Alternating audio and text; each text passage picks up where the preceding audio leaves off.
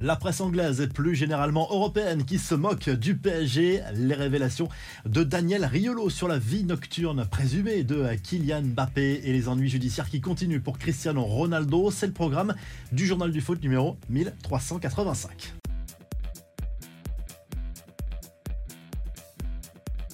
Le naufrage du PSG en Ligue des Champions. Les Parisiens ont été balayés 4 buts 1.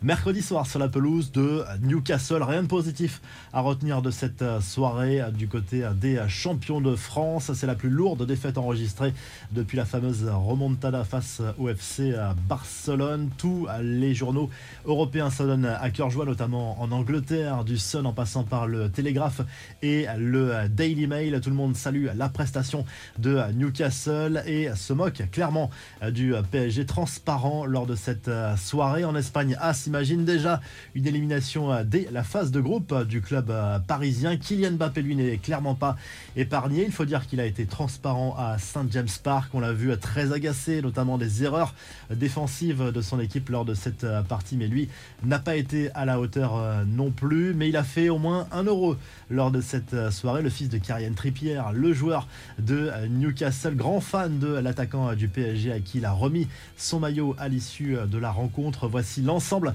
des résultats de cette euh, soirée. Victoire de Manchester City qui a tenu son rang du côté de Leipzig. Victoire 3 euh, buts 1 et dans le groupe du euh, PSG match nul 0-0 entre le Borussia Dortmund et l'AC Milan. On reviendra notamment sur le match du Barça en revue de presse.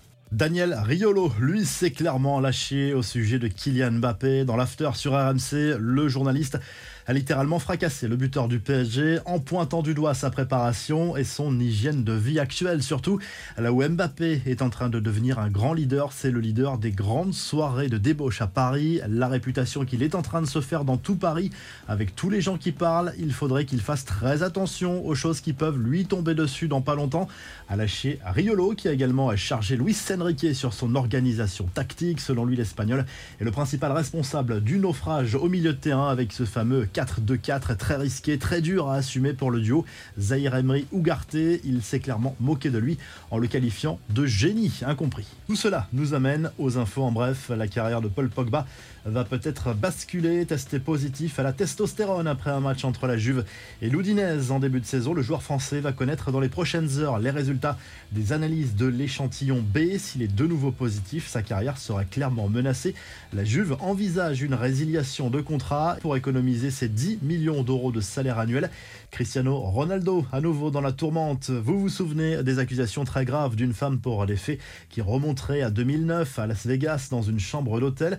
Eh bien, les avocats de la victime présumée ont été entendus dans le cadre d'un appel pour contester le rejet de la tenue d'un procès civil en juin 2022. CR7 qui nie les faits avait versé près de 320 000 euros à son accusatrice en contrepartie de son silence en 2010. Enfin, voici le programme de la soirée en Europa League et trois clubs français sont concernés. Marseille reçoit Brighton à 18h45, c'est sur W9 et Canal Plus Foot. Rennes joue à Villarreal à 21h, match sur RMC Sport 1 et Toulouse accueille Linz dans la soirée également. On n'oublie pas aussi la Conférence League avec Lille qui défie Klaxvik, un club des îles Féroé.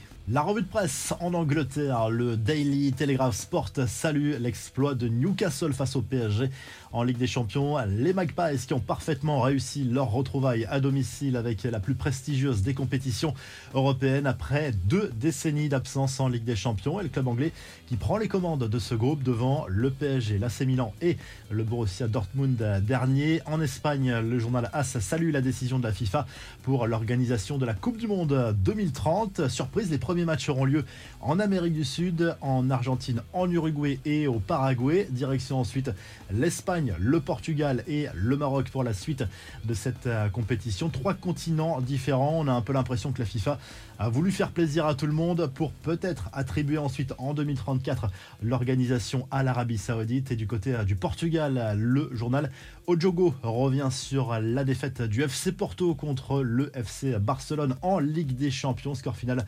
1-0 pour les Catalans. C'est Ferran Torres qui a marqué l'unique but de cette rencontre pour les Blaugrana qui s'emparent de la tête de ce groupe de C1. Si le journal du foot vous a plu, n'oubliez pas de liker et de vous abonner. Et on se retrouve très rapidement pour un nouveau journal du foot.